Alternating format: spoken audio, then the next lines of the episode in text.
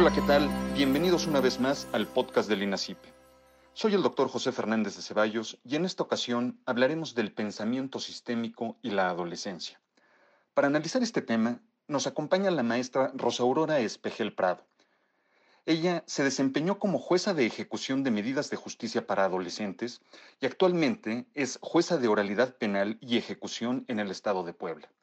Hola Rosa Aurora, bienvenida.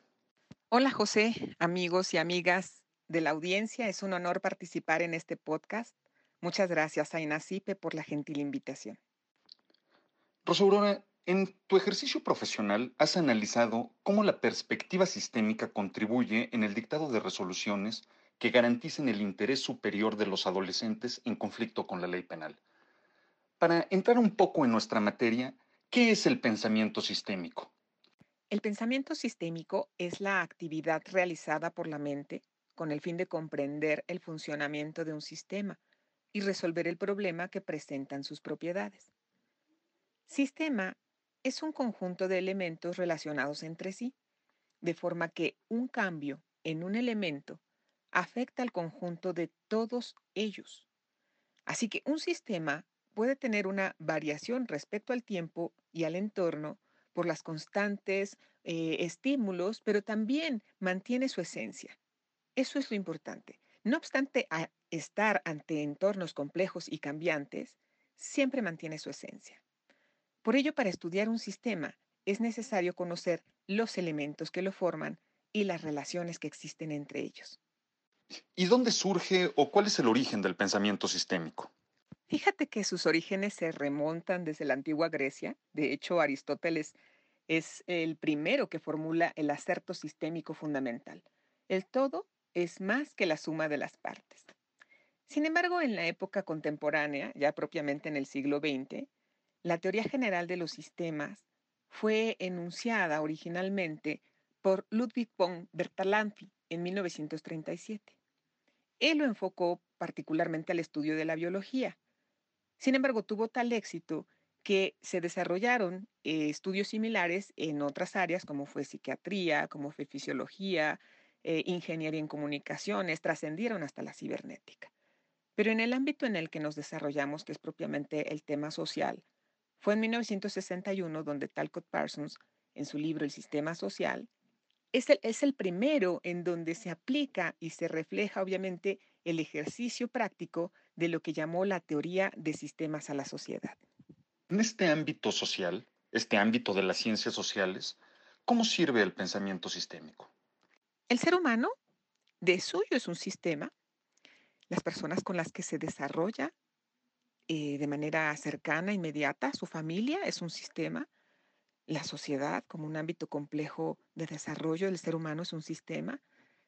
Y en esa perspectiva, en el ámbito de las ciencias sociales, el pensamiento sistémico es un medio que sirve para reconocer las relaciones que existen entre los sucesos y las partes que lo protagonizan, lo cual por supuesto permite mayor conciencia para comprenderlos y la capacidad además para poder influir o interactuar con ellos, así también como de proponer y contribuir en solucionar problemas que se presentan en sus elementos y en los sucesos que los envuelven. Esa es la importancia o, el, propósito y utilidad del pensamiento sistémico en el ámbito social. En este sentido, podemos considerar que para actuar con precisión y eficacia en el mundo necesitamos técnicas y herramientas adecuadas para la comprensión y el manejo de sistemas? Así es, José. De eso se trata el pensamiento sistémico. Mira, a medida que nuestro mundo se interconecta, es cada vez más posible que acontecimientos lejanos nos afecten. Los expertos, los generadores de políticas públicas, las autoridades que tienen que resolver los problemas políticos, ambientales, sociales, económicos, no solo deben realizar dicha función con buenas intenciones, sino que deben conocer el funcionamiento de los sistemas, porque de lo contrario, la atención y solución de dichos problemas sin esa visión generaría definitivamente un caos. En tu opinión, ¿se puede analizar la interacción humana y su dinámica bajo la óptica de la lógica o del pensamiento científico o necesariamente se requiere una perspectiva sistémica en el análisis? En los fenómenos sociales, cada vez se dispone de más información y desafortunadamente cada vez tenemos menos asesoramiento de cómo se analice esa información. Por lo que con frecuencia, ante la complejidad de las relaciones sociales, no sabemos cómo actuar ni en qué dirección hacerlo. Algunas veces las herramientas de la lógica y del pensamiento científico sirven para dar solución al problema presentado. Eh, específicamente podemos considerar, por ejemplo, los instrumentos del análisis y la síntesis, descomponer los sucesos en partes y luego volver a unirlas. En algunos casos esto funciona, pero manejar sistemas es algo más complicado y no funcionan las lógicas lineales simples. El pensamiento sistémico, en realidad, al ser integrador, tanto del análisis de las situaciones como en las conclusiones que nacen, a partir de allí, proponiendo soluciones en las cuales se consideran diversos elementos y relaciones que conforman al sistema, sirve de mejor manera. Así que este enfoque sistémico, en realidad, si me permites poner un, ejemplo de una distinción de cómo funciona eh, con relación a este enfoque analítico al que hacías referencia, nos dejará más clara la perspectiva eh, y, creo que dará una mejor respuesta a tu pregunta. Mira, el enfoque analítico, por ejemplo, cuando sometes a un fenómeno al estudio, se centra en los elementos que lo conforman. Pero el enfoque sistémico se centra en las interacciones entre esos elementos. Eh, el enfoque analítico, por ejemplo, se preocupa por la precisión del detalle. El enfoque sistémico se preocupa por una percepción global. De modo que considerando inclusive que el pensamiento sistémico no debe verse propiamente como una ciencia o como una disciplina, sino debe verse como una nueva metodología. El propósito es tratar de organizar el conocimiento para dar más eficacia a la acción. Y en ese sentido, obtener no solamente mayor información del objeto estudio, sino poder proponer soluciones en torno a su desarrollo. Entonces, para analizar las causas o motivos que tienen los adolescentes al infringir las normas penales, ¿consideras que es necesario conocer y analizar tanto su sistema familiar como su sistema social? Sí, por supuesto.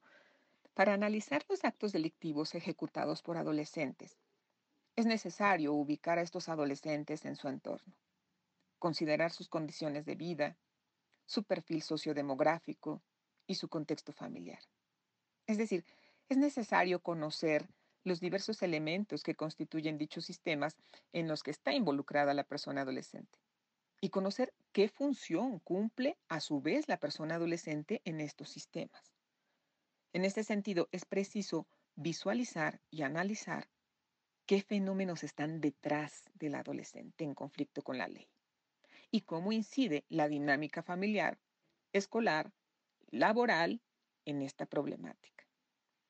A su vez, para efecto de analizar el desarrollo de un individuo y determinar las causas por las cuales su conducta se manifiesta en un sentido específico, por ejemplo, en el caso de una persona adolescente en violar la ley, deben estar dispuestas diversas ciencias al estudio de dicho individuo y su relación y desenvolvimiento de los sistemas en los que está involucrado.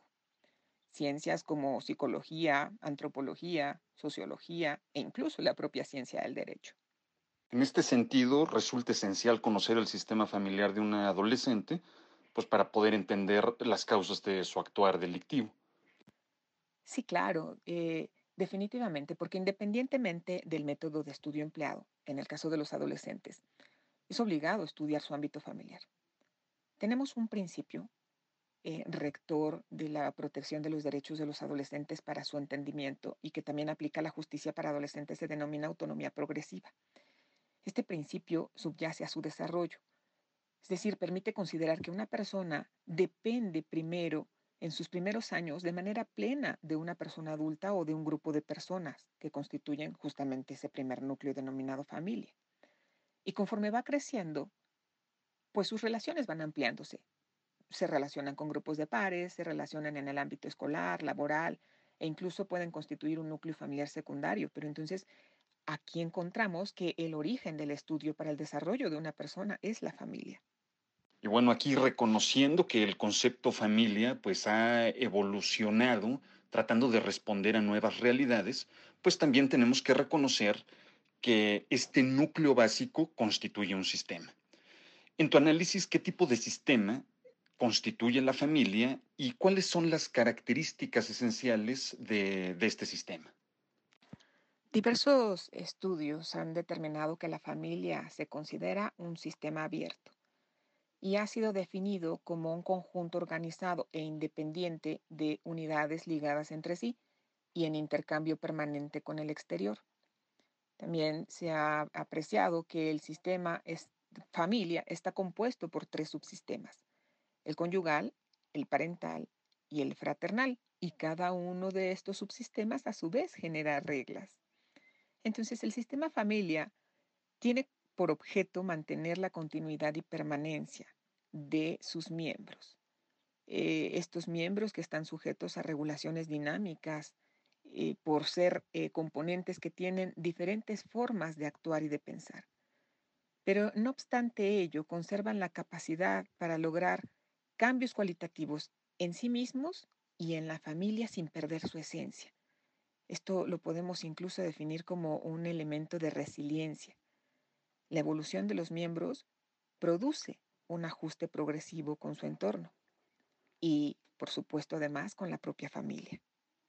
Entonces podemos afirmar que cuando existe una problemática familiar, los demás sistemas en los que se involucran sus miembros se ven igualmente afectados.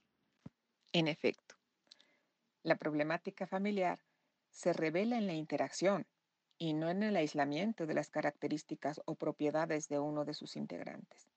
Por ejemplo, en este momento que estamos hablando de los niños, no se podría comprender la situación de un niño aisladamente, sino a partir de las interacciones que mantiene con su familia y de las que su familia mantiene con este niño o niña. Se trata de un proceso recíproco, en doble vía, podemos llamarle así que provoca modificaciones en su modo de organización y de funcionamiento. Este ajuste progresivo puede traer como consecuencia alteraciones en los miembros, ya sea provocar un estado de dependencia plena o por el otro lado un estado de independencia y búsqueda de una identidad propia. Y en este sentido, los niños y niñas que conforman una familia son vulnerables a las influencias de otros sistemas que son también miembros de su familia o de otros elementos externos. Y pueden provocar cambios positivos en su desarrollo o cambios negativos. Y esto podría hacerlos proclives a generar conductas no solamente sociales, sino prosociales en el mejor ámbito o ámbito positivo, o en el lado contrario, conductas antisociales encontrando entre estas las conductas delictivas. Todo este análisis nos lleva a un tema obligado. Me refiero al, análisis del interés superior del adolescente, un tema que se traduce hasta en la protección de derechos fundamentales y en este sentido te pregunto desde tu óptica, desde tu amplia experiencia como juzgadora, ¿Cómo consideras que esta perspectiva sistémica contribuye a un dictado de resoluciones que garantice el interés superior del adolescente en conflicto con la ley penal? Has tocado en tu pregunta un elemento fundamental que hay que tener en consideración, el interés superior del adolescente en conflicto con la ley penal. Mira, desde la función del concepto eh, aludido, es decir, interés superior del adolescente, eh, tal como está dispuesto en el artículo tercero de la Convención sobre los Derechos del Niño de 1989 y que el Estado mexicano ratificó en 1990, todas las medidas concernientes a los niños y niñas tomadas por instituciones públicas o privadas de bienestar social, por autoridades, órganos legislativos e incluso los padres o tutores, deben estar encaminadas a la protección y cumplimiento integral de los derechos de las niñas y los niños aunado a lo que el propio Comité de los Derechos del Niño, en su observación consultiva número 14, advirtió en razón de que el interés superior del niño debe ser, además de un principio jurídico interpretativo, una norma de procedimiento y un derecho sustantivo y su garantía. Entonces, los tribunales que imparten justicia, en donde está involucrado un niño o niña en calidad de infractor de la norma penal, al ser autoridades, deben atender y velar por el respeto y aplicación de este interés superior. Así que para garantizar que se cumplan los fines del debido proceso establecidos en el artículo 20, apartado A de la Constitución Política de los Estados Unidos Mexicanos, pues además de valorar la prueba de manera libre y racional, como lo disponen las normas procesales, y apreciar su correspondencia con los enunciados fácticos el hecho ejecutado por la persona adolescente, para verificar si dicha persona ejecutó o no la conducta típica y antijurídica, deben atender, además de ello, con una perspectiva sistémica, el ámbito de desarrollo de la persona adolescente que ha infringido la norma. ¿Cuál es el propósito? Pues a fin justamente de que esa resolución judicial, además de administrar justicia en torno a los fines del proceso, tenga como propósito atender y proteger los derechos de la persona adolescente, que permitan su desarrollo en las mejores condiciones, así como permitir su protección. Ello sería posible teniendo en cuenta cuáles son sus condiciones y modo de vida en lo individual, como un sistema biológico, pero también en su interacción social con su núcleo primario, que permita verificar su integración o desintegración a dicho núcleo, sus reglas de conducta, su ámbito económico, educativo, y de igual forma la interacción que tenía con otros sistemas, como son sus relaciones sociales, su grupo de pares, el sistema educativo o escolar.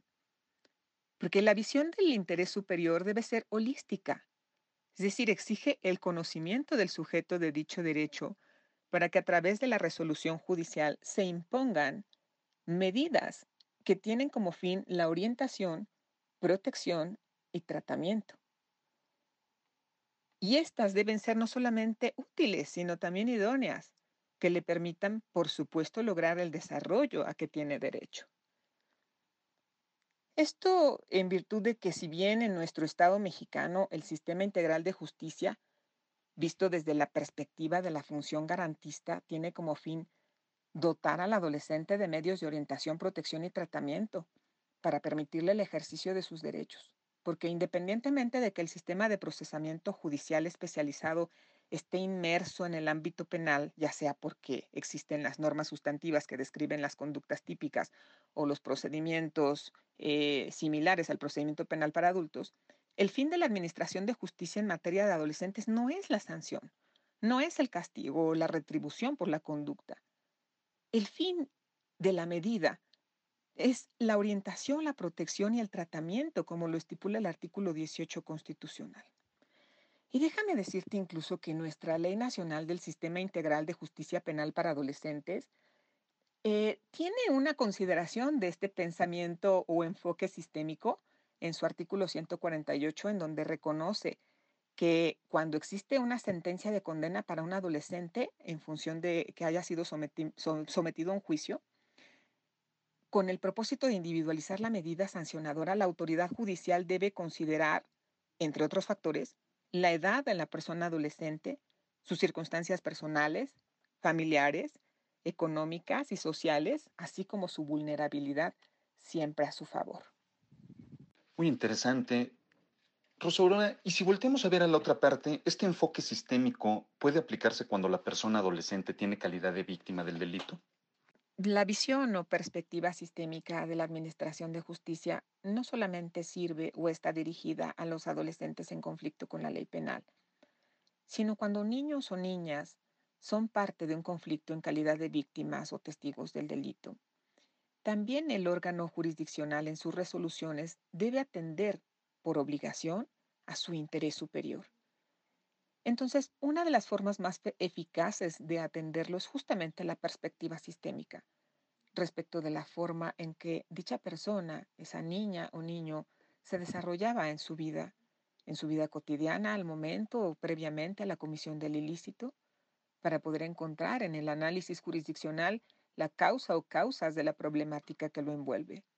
Y con ello no solamente apreciar su solución, sino también otorgar medidas de protección idóneas y eficaces para salvaguardar su derecho al desarrollo pleno y a una vida que eh, en un futuro desarrolle libre de este elemento que le ha afectado no solamente quizá físicamente, sino también de carácter psicológico.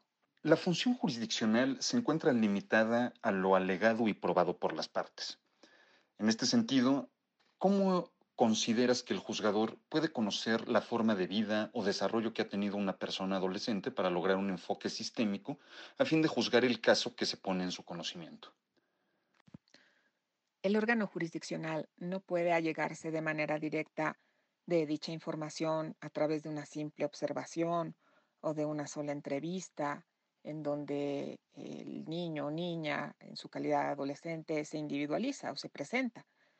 El órgano jurisdiccional requiere que la información sea aportada por expertos, expertos en las ciencias que conocen y estudian el desarrollo de una persona adolescente. Te puedo mencionar entre ellas las esenciales como es medicina, psicología, trabajo social, criminología, victimología, dependiendo del caso, e incluso antropología y sociología.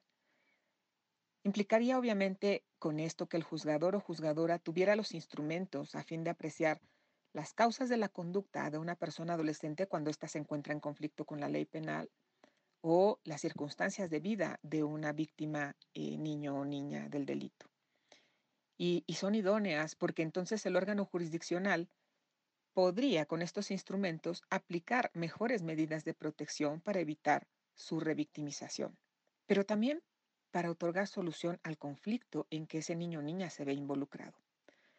De modo que el enfoque sistémico aplicado al estudio de la persona adolescente y de los sistemas en los que está relacionado plantean una visión inter, multi y transdisciplinaria que ayuda al órgano jurisdiccional a visualizar de mejor manera a esa persona, de manera integral.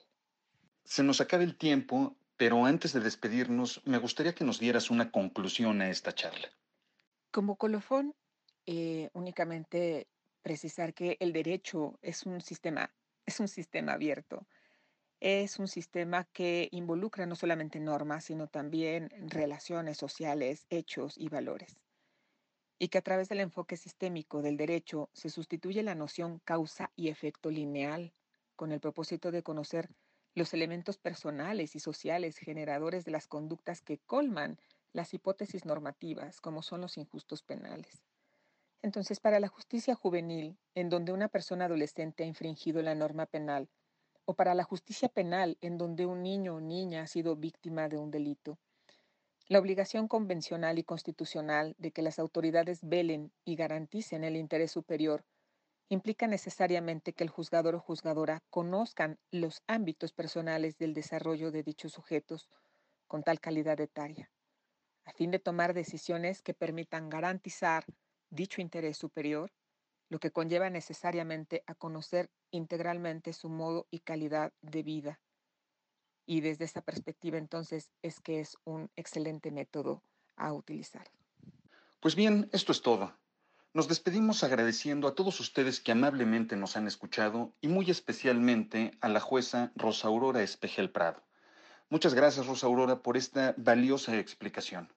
Muchas gracias a ti, José. Es un gusto platicar contigo. Y gracias a INACIPE por brindarme la oportunidad de participar en este podcast. Amigas, amigos, los esperamos la próxima semana con un nuevo podcast del INACIPE. Y recuerden, en el INACIPE se viven las ciencias penales.